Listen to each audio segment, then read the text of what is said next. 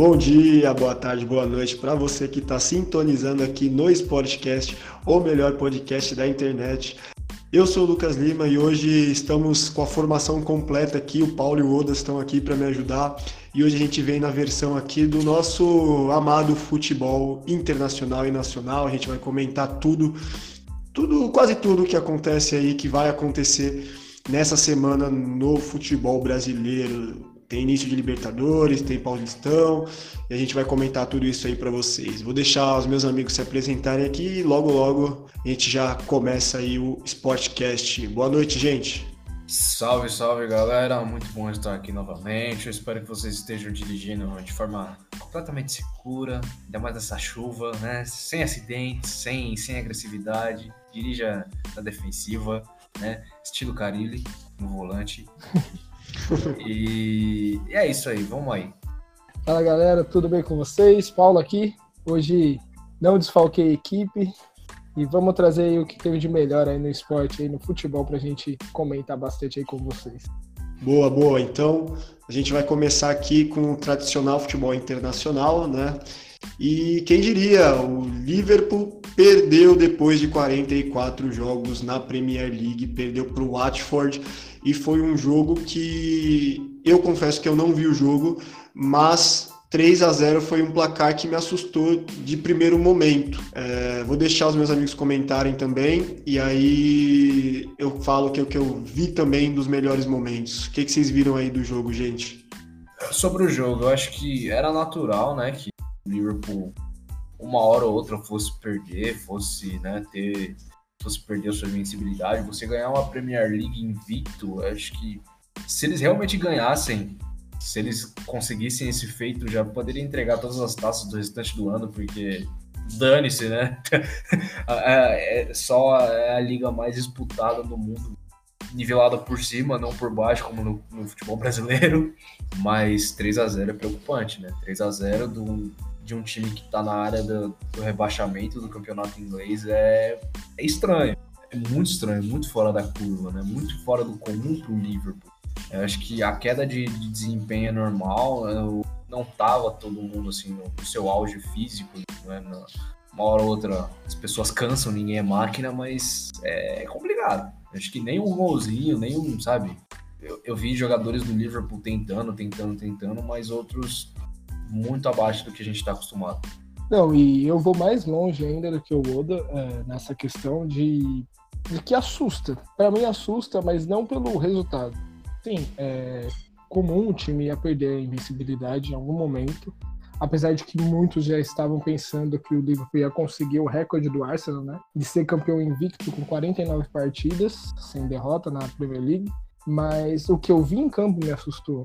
Assim, o Watford foi um time da zona de rebaixamento e ele dominou a partida. Não, não tem como você pegar lances do jogo ou, ou qualquer outra coisa e dizer que o Liverpool foi melhor. Não, muito pelo contrário. O Watford, eu diria até que amassou o Liverpool. Isso jogando para frente e jogando no contra-ataque também. O Liverpool tinha algumas vezes a posse de bola, mas não, não chegava não conseguia dar muitos sustos no goleiro, apesar de uma bola, se eu não me engano, na trave do, do jogador do Liverpool, mas o restante do jogo foram chances do Watford com um Sar e um Diney muito bem, uma defesa bem postada e do outro lado um Liverpool que ficou devendo, principalmente das suas estrelas. Para mim, que se salva ali nesse jogo, o Van Dijk na zaga jogou relativamente bem, não bem para o Van Dijk, mas fez um bom jogo e o Alisson que fez algumas intervenções muito boas.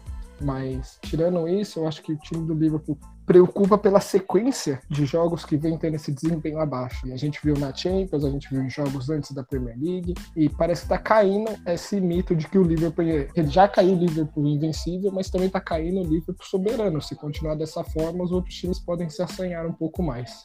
O próximo jogo do, do Liverpool se eu não me engano, é contra o Chelsea. O Chelsea já vem tentando embalar uma boa sequência no, no campeonato inglês. O Lampard não vem fazendo um trabalho ruim no comando do, dos londrinos, muito pelo contrário, eu acho que com o que ele tem na mão ele faz uma boa campanha.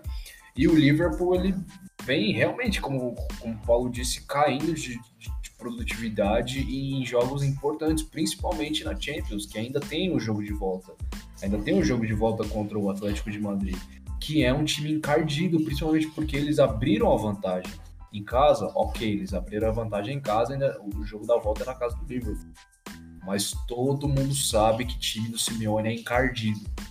Não só isso, né, Oda? O que acontece é que você não vê evolução desde antes daquele jogo com o Atlético de Madrid quanto agora, porque antes você podia falar, ah, o Liverpool não estava num bom dia, porque o Liverpool não jogou bem contra o Atlético de Madrid. Mas aí pega um time mais fraco, depois de tudo isso, não esboça uma melhora. Não é que a gente esteja falando que o Liverpool vai decair e não vai chegar em lugar nenhum.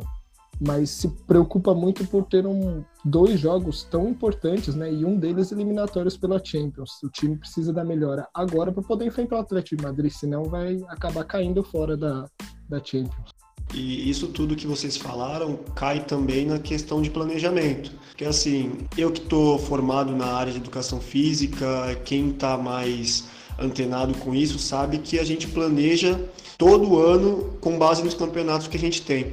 Então, assim, a gente tem que planejar os altos quando eu quero que meus jogadores estejam na melhor forma física possível, mas eu também tenho que saber que meus jogadores vão ter uma hora que eles vão cair, que eles vão ter a produção diminuída, né? a produtividade deles vai cair. Então, o que me espantou mais é, é que o Liverpool está nessa fase de decair um pouquinho. E é como o Paulo falou, não é que vai perder o campeonato, né? É, eles, eles, vão conseguir se reerguer. Mas assim, para o momento da Champions, para uma Champions tão difícil, né? Porque nós temos adversários aí, é, confrontos muito interessantes, muito difíceis é, nas chaves. Nesse momento, eu acho que não era para o Liverpool estar jogando o futebol que está jogando, né? Está apresentando um futebol muito abaixo então eu não sei se para a competição Champions League o Liverpool fez o planejamento certinho, né? Porque na FA Cup, se não me engano, teve um placar meio adverso contra um time de terceira, quarta divisão, eu nem me recordo o nome agora, me perdoem. E, e até então tudo bem, porque era time reserva, estava ali com o planejamento certinho, poupou para Champions. E aí acontece isso que aconteceu no, na Premier ótimo que foi na Premier, né? Mas vamos ver na Champions como é que vai é, ser o próximo jogo aí do, do Liverpool. Exatamente, na Premier você ainda é, o Liverpool ainda tem uma gordura que, que pode se aproveitar ainda e pode se aproveitar durante um bom tempo, né? Não Sim, que... são 22 pontos de diferença. Então, assim, não é para relaxar de vez, mas acho que é uma vantagem plenamente confortável. Agora, a questão é que, como o LL falou, o, o condicionamento físico era para eles estarem voando agora, né? O planejamento era para estar tá voando, porque é uma fase extremamente decisiva da Champions. É preocupante demais, ainda mais considerando que eles saíram atrás no primeiro. Sim, e a gente vê até o Klopp fazer algumas mudanças, principalmente no setor ofensivo e no meio campo, e a gente imagina que alguns jogadores podem até estar cansados, mas tem um rodízio, né?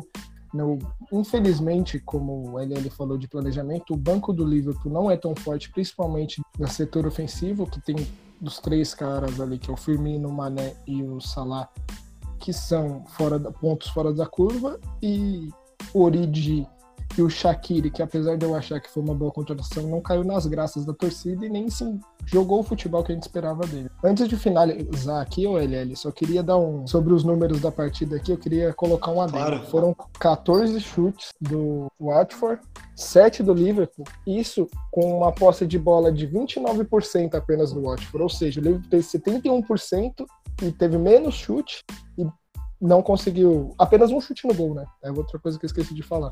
É aquela coisa que a gente fala, não adianta você ficar com a posse de bola e não ser efetivo.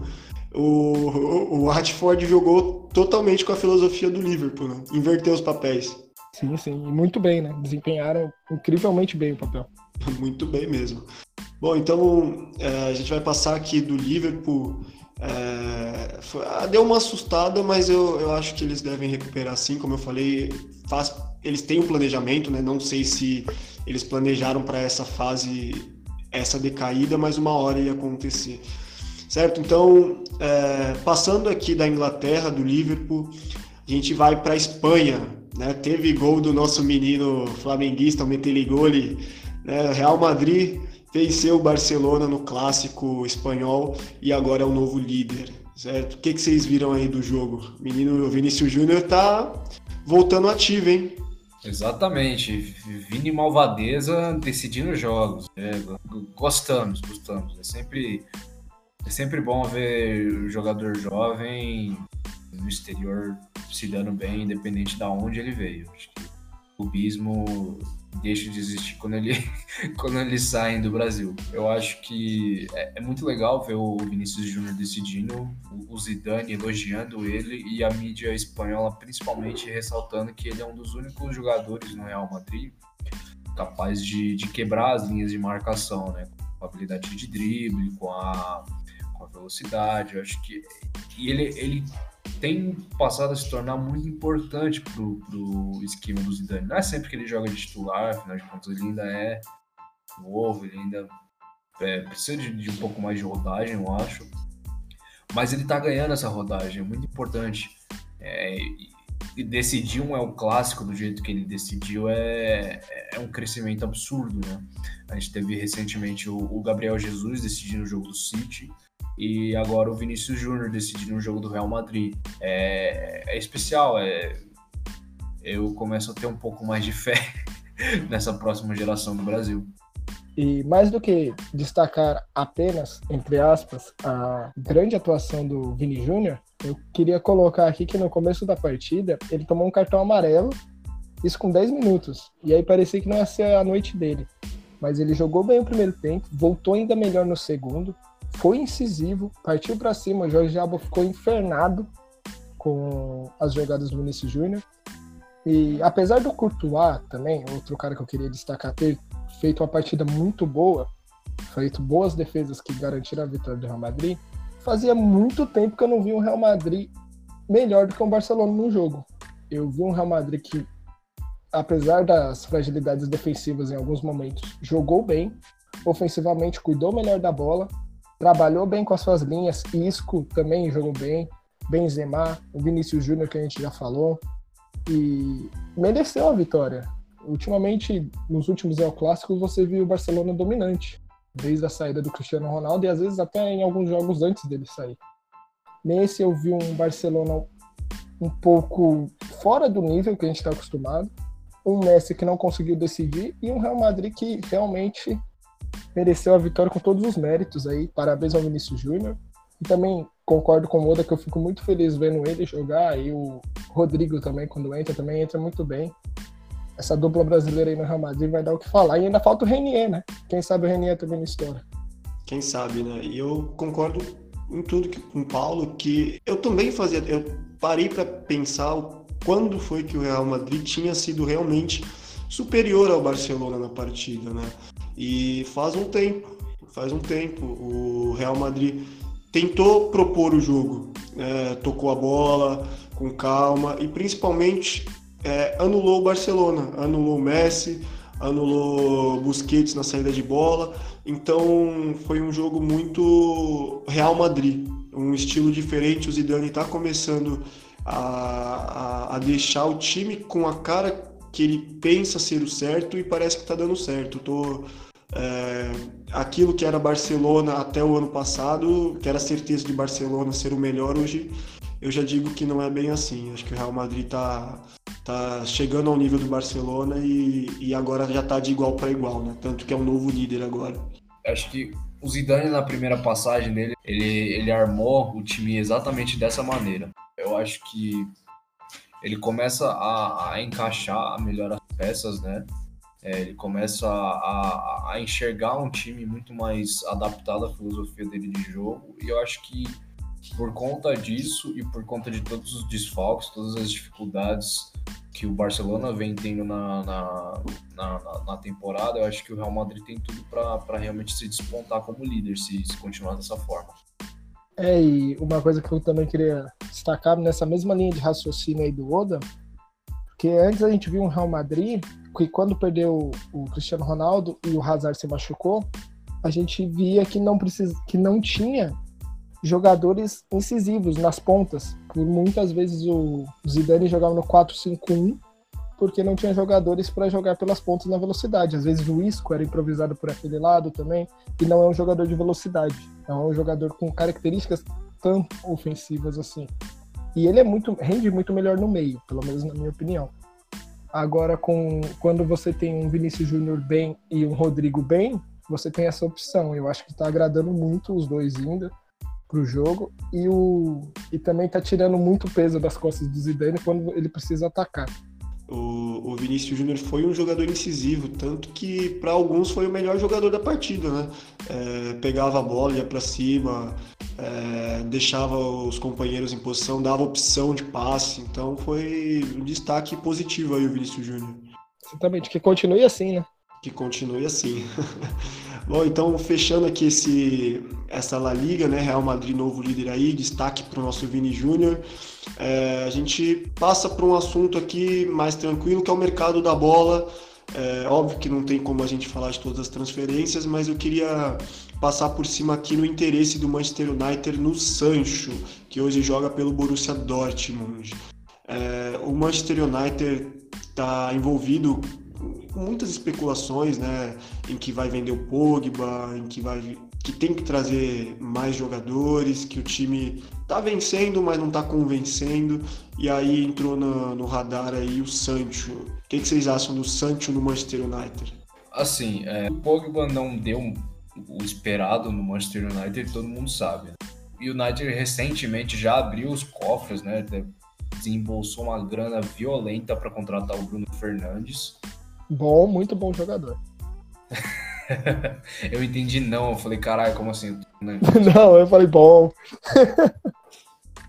Enfim, pode, pode manter isso aí, não tem problema não. é, e que já é, que nem o Paulo disse, um, um ótimo jogador, que é um reforço muito bem-vindo para o elenco do United e pretende desembolsar mais uma grana gigantesca pelo, pelo Sancho, né? O, o Borussia pediu, se eu não me engano, aproximadamente um pouco mais, né? Um pouco mais da pequena bagatela de 100 milhões de libras para abrir mão do Sancho. É muito dinheiro, muito dinheiro mesmo. É, porém, eu acho que com tudo que o Sancho vem é, decidindo pelo Borussia, eu acho que não é assim um, são valores absurdos, mas uma decisão de compra que não é absurda, né? Acho que todo mundo está interessado nesse, nesse garoto que vem despontando muito bem no, no, time alemão, que acho que tem tudo também para brilhar em, em, times mais é, competitivos no, no, no, ponto de vista da UEFA, né? É, é, assim, eu comentei da, a contratação do Bruno Fernandes, porque além de eu achar ele muito bom jogador, ele encaixa num setor que, para mim, o United precisa muito, que é o meio-campo. Já o Sancho, também, muito bom jogador, 19 anos, destaque do seu time, jogador de seleção. O valor é caro? Talvez se a gente fosse pensar alguns, alguns anos atrás, onde os zagueiros não valiam 100 milhões, fosse caro. Mas hoje em dia, pagar 100 milhões numa joia ofensiva é infelizmente normal para os padrões do futebol. Qual que é a minha ressalva? Uma, essa transferência ainda não foi concretizada. Tirar jogador do Borussia Dortmund é algo difícil. Se pagar 100, o Dortmund vai querer mais. E eu vejo o ataque não por conta do Sancho. Ele é muito bom jogador, acho que encaixaria em diversos times na Europa, mas eu vejo o ataque do United um ataque mais forte. Eu não mais forte que o Sancho, mas um, um setor que não precisa de tanta atenção no momento. Porque eu vejo um Rashford novo e muito bom, um Martial que pode ser melhor aproveitado, um Greenwood que também é novo e para mim pode chegar a ser um jogador muito bem aproveitável. E eu vejo a zaga muito fraca. Mesmo com a contratação do Maguire, eu ainda acho que o principal problema são as laterais e a zaga do United. Se tem para contratar o Sancho, ok. Mas se só pudesse trazer um jogador, eu não traria ele por questão de necessidade no time. Eu iria atrás de um zagueiro, eu iria atrás de um lateral direito, porque o Ashley Young não dá. Eu iria atrás de um lateral esquerdo, que o, o Shaw também não é jogador para vestir a camisa do United, para mim. Assim, eu acho que eles vão gastar muito tempo, muito dinheiro. Pode ser frustrada essa contratação, porque, como eu disse, o Borussia Dortmund não tem essa fama de liberar suas joias e eu vejo setores no United que precisam de mais atenção no momento. Bom, então seria uma boa contratação, também concordo, mas eu vou na linha do Paulo. Eu acho que o Manchester precisa de jogadores de saída de bola, precisa de jogadores firmes ali atrás para dar uma consistência para os jogadores de frente. Né? Acho que o ataque do, do, Manchester é um bom ataque, sim, mas precisa ter segurança atrás para eles poderem jogar lá na frente. Né? Acho que é básico do beabá do futebol isso aí.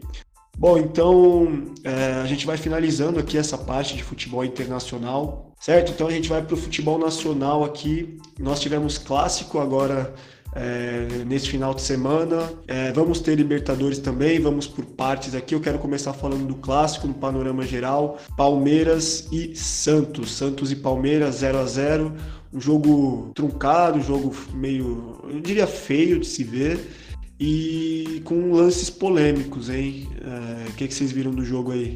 Ok, vamos por partes, né? Assim, eu acho que de ambos, de ambos os lados, mais do Palmeiras do que do Santos, a gente via muito erro de decisão no, no último terço do campo. Muito erro de, de último passe, de talvez de finalização, de decisão ali na frente. E isso prejudicou muito os dois times. Os dois times, não foi só o Palmeiras, não.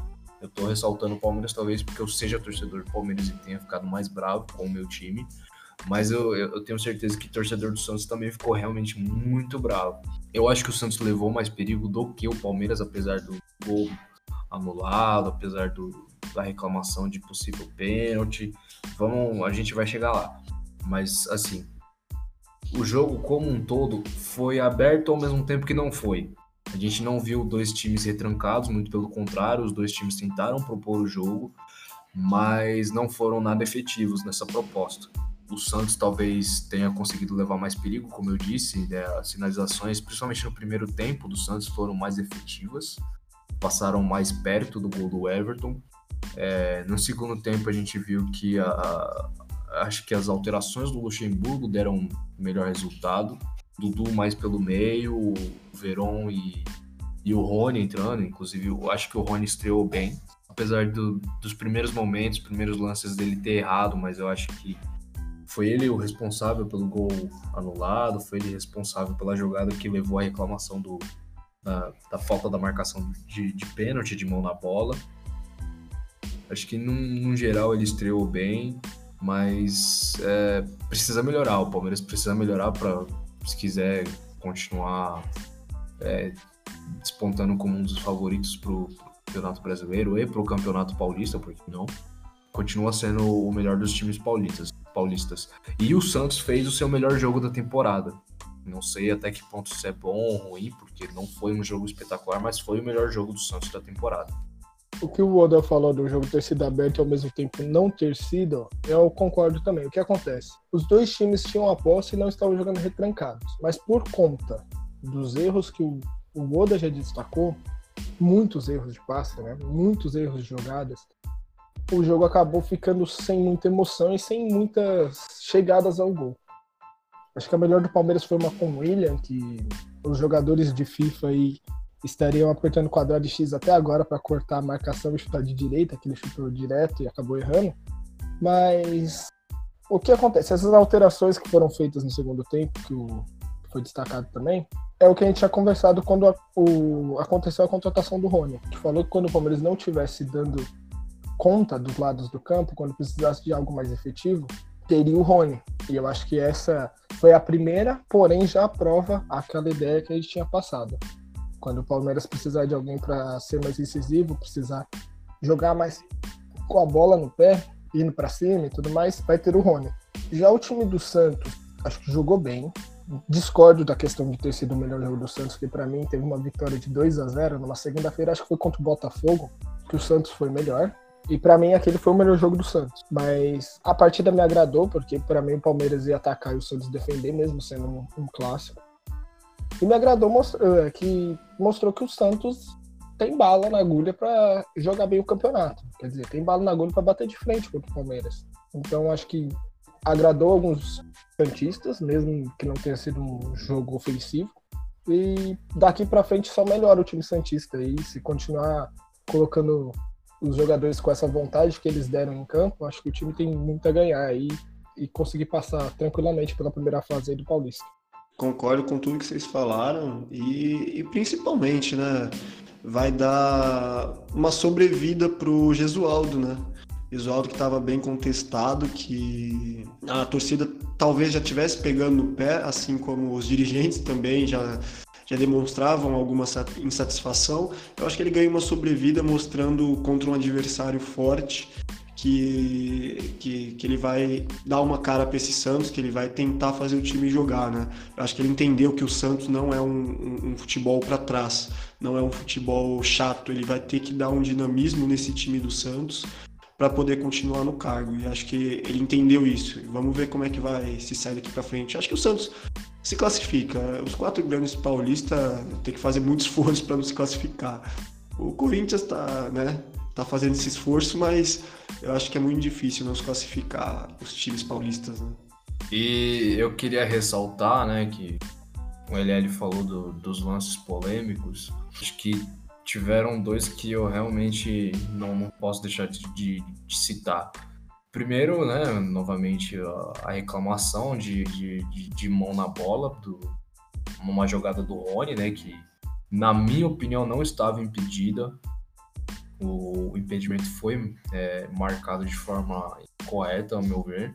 O Bandeira se precipitou, poderia ter originado uma chance clara de gol para o Palmeiras, se não na própria jogada, no, no próprio pênalti, porque para mim foi é, mão na bola.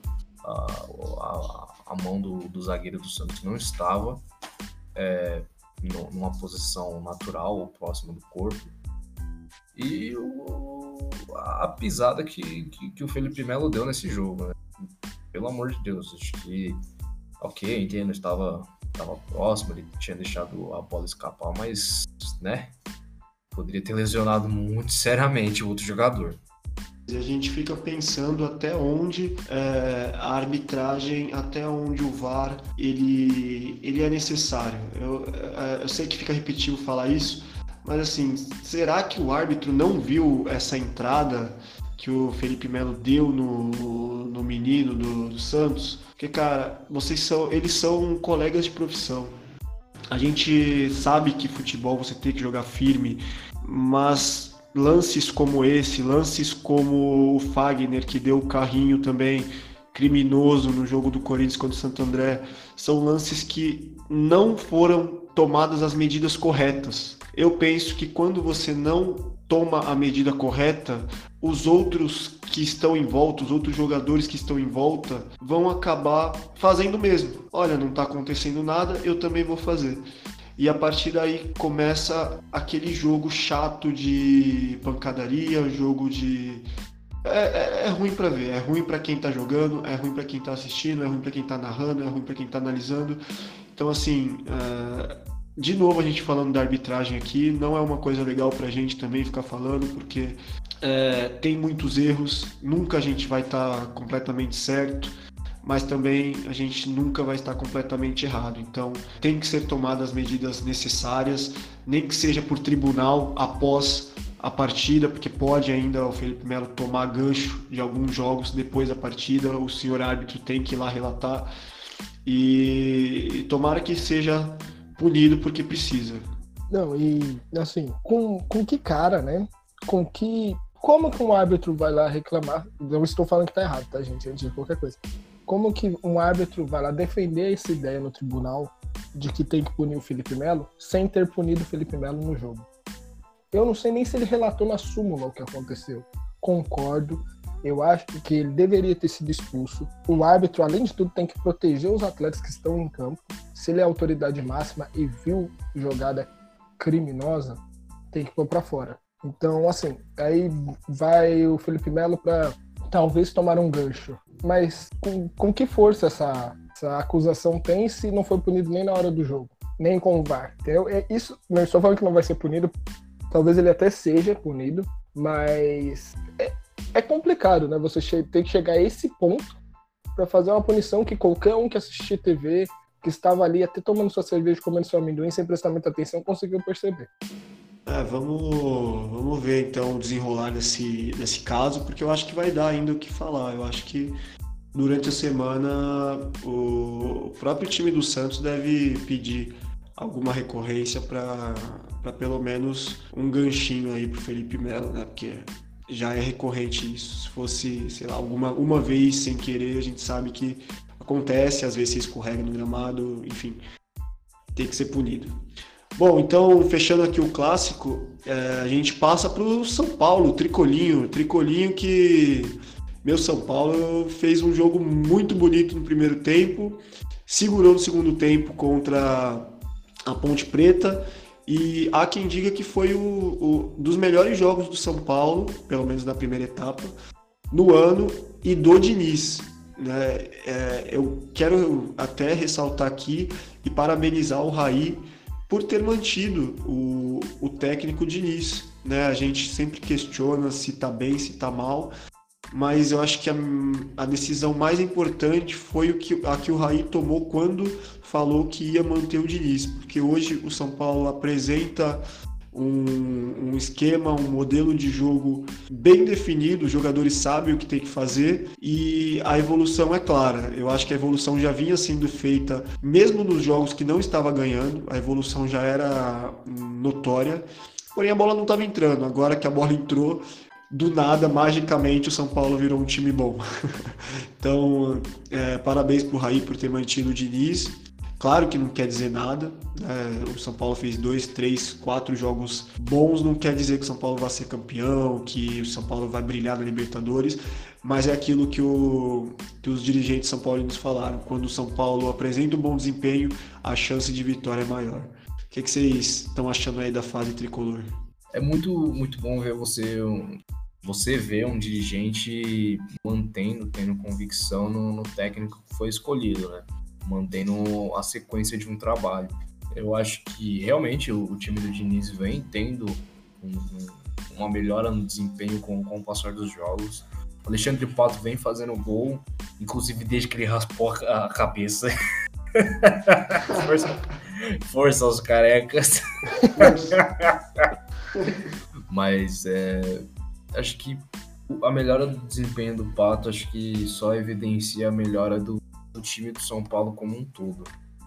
Porque desde o, desde o final do ano passado ficava claro que o São Paulo precisava evoluir para poder chegar em algum lugar, porque eu acho que elenco tem para isso, tem para ser um, um, um, time competitivo e vem mostrando isso, né? A gente ainda tá no começo da temporada, mas acho que talvez seja um, um candidato não sei até que ponto provável ou improvável, mas é, é um candidato a brigar, pelo menos, a, a, continuar a briga brasileiro e Libertadores. A gente sabe que o São Paulo tem, tem uma camisa muito pesada, então quem sabe? É, então, mais do que apenas, entre aspas, brigar, eu acho que o torcedor São Paulino ficou feliz com o que está vendo né, em campo, de uns três jogos para cá. E a gente chegou a comentar quando estamos falando do Pato, o quanto aqueles bons jogos, o quanto aqueles gols, aqueles primeiros gols na temporada praticamente, eram importantes para ele. Parece que agora ele tomou gosto do gol, né? Ele voltou a jogar bem, tem se apresentado bem lá na frente, fazendo assistências, recebendo passes, correndo atrás da linha da zaga. Tá se tornando um jogador indispensável para o São Paulo. E aí mostrando que a aposta do Diniz em manter o cara estava dando certo, mesmo com a volta do Anthony e tudo mais, ele manteve. O Pato, quando estava em má fase, ele também colocou o Pato. O Pato só não jogou quando estava machucado, e aí, além de ganhar a confiança do técnico, ganhou a confiança da torcida. Então, tá, na, tá nas graças da torcida o Pato, né? O Patinho tá na lagoa, feliz e contente. Nossa, que p. E destaque também para o menino Igor Gomes. É um menino que dá uma dinâmica no meio-campo de São Paulo muito boa. É, gostei também do Igor Vinícius de lateral, substituiu o Juan Fran, né? Tinha hora que. É característica do Diniz, tá, gente? Essa, essa troca de posição. Tinha hora que o, que o Igor Vinícius tava fazendo ataque lá pela ponta esquerda. Teve um contra-ataque que ele tava. Deu a bola pro Vitor Bueno, ele tava de ponta esquerda junto com o Vitor Bueno. Então, assim, é saber o que fazer. O São Paulo tá sabendo o que fazer com a bola, tá tendo paciência, que acho que é o mais importante, e trabalhando. Né? O, o, é, o Murici falava muito isso, né? Aqui é trabalho. São Paulo fechou a boca, começou a trabalhar e agora vem colhendo os frutos aí do, de um bom trabalho. Bom, e agora então nós vamos para o assunto Libertadores da América. Chegou o campeonato mais aguardado, mais desejado aí pelos clubes brasileiros. E nós temos os grupos formados agora. Temos os grupos formados, teremos Grenal, teremos Grupo da Morte, teremos muitos jogos interessantes aí na competição. E eu falei de grupo da morte, é, qual grupo que vocês acham que ficou mais difícil aí? Eu já adianto que o do São Paulo, não por ser São Paulino, mas eu acho que o grupo do São Paulo é o mais difícil, né? Vai pegar o LDU, é, só, por, só por ser LDU já é difícil. River Plate, que para muitos era para ter ganhado a Libertadores ano passado. E o menos conhecido, que é o binacional, porém o binacional é em 3.800 metros de altitude. Então, o jogo se faz difícil por conta disso. Qual o, o grupo aí que vocês acham mais difícil dessa Libertadores? Eu concordo com você, Aliás. O grupo do São Paulo com River Plate, LDU, Binacional, acho que a, todos os tipos de dificuldades que você pode ter numa Libertadores tá, estão nesse grupo. Né? A LDU que não está exatamente entre os gigantes, mas é um time forte numa Libertadores, é um time que, que tem um, uma história de, de, de causar problema, principalmente para brasileiro, né? Tem o River Plate, que eu preciso comentar o que é o River Plate. E... Não, e nem do seu amor por time argentinos também. Eu, eu amo argentinos, mas eu acho que eu, eu torço pro Racing, enfim. E o, o Binacional que traz uma, uma atitude absurda que provavelmente times brasileiros ainda até hoje não sabem tão bem lidar, não sabem como se preparar fisicamente para a questão é, da, do ar rarefeito, da, da bola viajando mais rápido. Quer dizer, saber todo mundo sabe, né? A gente sabe o que acontece, sabe as, as formas de se precaver, mas a teoria é uma coisa, a prática é outra, né? Treino é treino, jogo é jogo. E a gente, a gente comentou da melhora do time do Diniz. É, talvez esses, é, é, esse grupo da Libertadores seja o de teste para esse time do São Paulo. Uma prova de fogo, né? É, é como se o time estivesse lutando para conseguir o seu encaixe para encarar isso. Concordo com vocês aí que esse grupo vai ser o mais difícil, porque traz três times com capacidades reais de até mesmo agora, né, falando agora de chegar à final de Libertadores e traz um time que pode surpreender por a gente saber pouco dele, né, não ter visto tantos jogos desse time, e pela questão da altitude.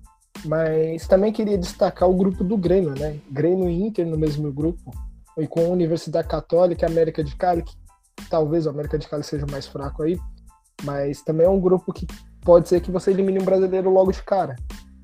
E pode ser qualquer um dos dois, porque não vejo grandes diferenças entre um e outro aí. Ah, gostei do, de vários grupos, acho que tem muitos grupos equilibrados. Acho que o grupo do Atlético Paranaense está bem equilibrado. Tem o grupo do Santos também, acho que é um grupo acessível ao Santos também, mas bem equilibrado, que podem passar três, até mesmo os quatro times. Mas com certeza o grupo da morte fica por conta do, do São Paulo aí, até para encarar o, o River, que é, para mim, até o melhor time argentino hoje. E a LDU, que Fluminense, né? Lembra muito bem que a LDU é o time dele deu infinito. Sim, e você falou de, de grupo equilibrado, acho que o Palmeiras é um, é um grupo equilibrado com, com Tigre, La Paz e Guarani de Assunção. Só que um que é completamente desequilibrado é o Flamengo. Com o Barcelona de Guayaquil, o Flamengo, Independente Del Vale e o Júnior Barranquilla. Acho que o único, os, os dois ali, com certeza são os mais fortes, assim, pelo menos no papel, são o Flamengo e o Júnior Barranquilla. É, mas eu não descartaria o Barcelona né, por conta das últimas Libertadores aí ele ter chego e ter sido uma pedra no sapato de qualquer time de qualquer time brasileiro. O Flamengo, a questão de pôr o Flamengo é que parece que ele está muito acima dos outros times no momento aqui na América Latina. Então, até a Libertadores começar, eu acho que o Flamengo é franco favorito aí no grupo. Acho que em qualquer um ele seria franco favorito. Talvez se batesse de frente com o River, teria um pouco mais de discussão sobre isso, mas como não é o caso, ah, eu amo essa competição. Teremos bons jogos mesmo, bons jogos. E eu acho que. Eu concordo com o Odo. Eu acho que o do Palmeiras está ali em segundo colocado, né? Se tivesse colocar um segundo colocado de grupos, acho que o Palmeiras tá, tá com a tarefa mais difícil, né? Mas assim, é, o Grêmio Internacional vão ter que se virar ali no grupo E, porque é que nem o Oda falou, um dos dois vai ter a chance de não participar da próxima fase, né? Porque a Universidade Católica é um time que tem uma certa tradição também na Libertadores. Pode ser que não ganhe, mas tem tradição de eliminar times muito fortes, né? Fazem jogos muito bem dentro de casa. Então, vale ficar alerta aí nesse grupo E, além do grupo D do São Paulo também. Acho que vai ser os dois grupos mais interessantes aí de se acompanhar.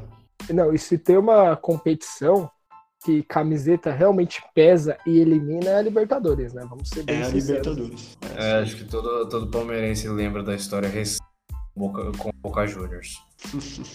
Você dá risada, né? As, má as más línguas diriam que ganhou quem tem mundial. De que lado você tá?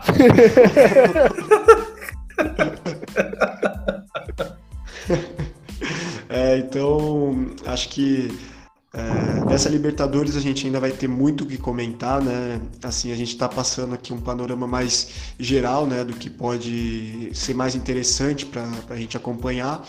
E, naturalmente, mais para frente, a gente vai comentar, analisar as equipes, o momento, contextualizar e trazer aí tudo para vocês essa Libertadores, que confesso que eu estou bem empolgado com o meu São Paulo, acredito que o Paulo e o Oda também com o Palmeiras. E vamos ver se o brasileiro, o time brasileiro desbanca aí o Flamengo, né? A gente nem comentou do Flamengo direito, mas vamos ver se alguém desbanca esse Flamenguinho, certo? Então a gente vai finalizando por aqui. Eu quero agradecer aos meus amigos Paulo e Oda por estarem aqui presentes hoje, principalmente o Paulo por estar presente, né? E, Ô, eu- eu- pra que isso, cara? e finalizar aqui o podcast para vocês. É, muito obrigado por ouvirem aqui. Lembrando que a gente sempre está aberto a comentários de vocês. Pode comentar o que vocês acharam, o que vocês acham que a gente pode acrescentar aqui no podcast, que é sempre bem-vindo, certo, gente? Então, deixem o like, comentem, que é sempre é de muita ajuda pra gente. Eu vou ficando por aqui. Bom dia, boa tarde, boa noite para vocês e até a próxima edição do Sportcast. Boa noite, gente. É isso aí, galera. Muito obrigado. Eu tô muito animado com a Libertadores, mas não estou animado com o Palmeiras porque eu sou palmeirense e eu aprendi a não me animar com o meu time. Eu não me iludo fácil. É isso. Até mais. Beleza, galera. É, também estou animado com a Libertadores em si. Acho que os grupos estão bem nivelados, assim, dando dado do possível, né?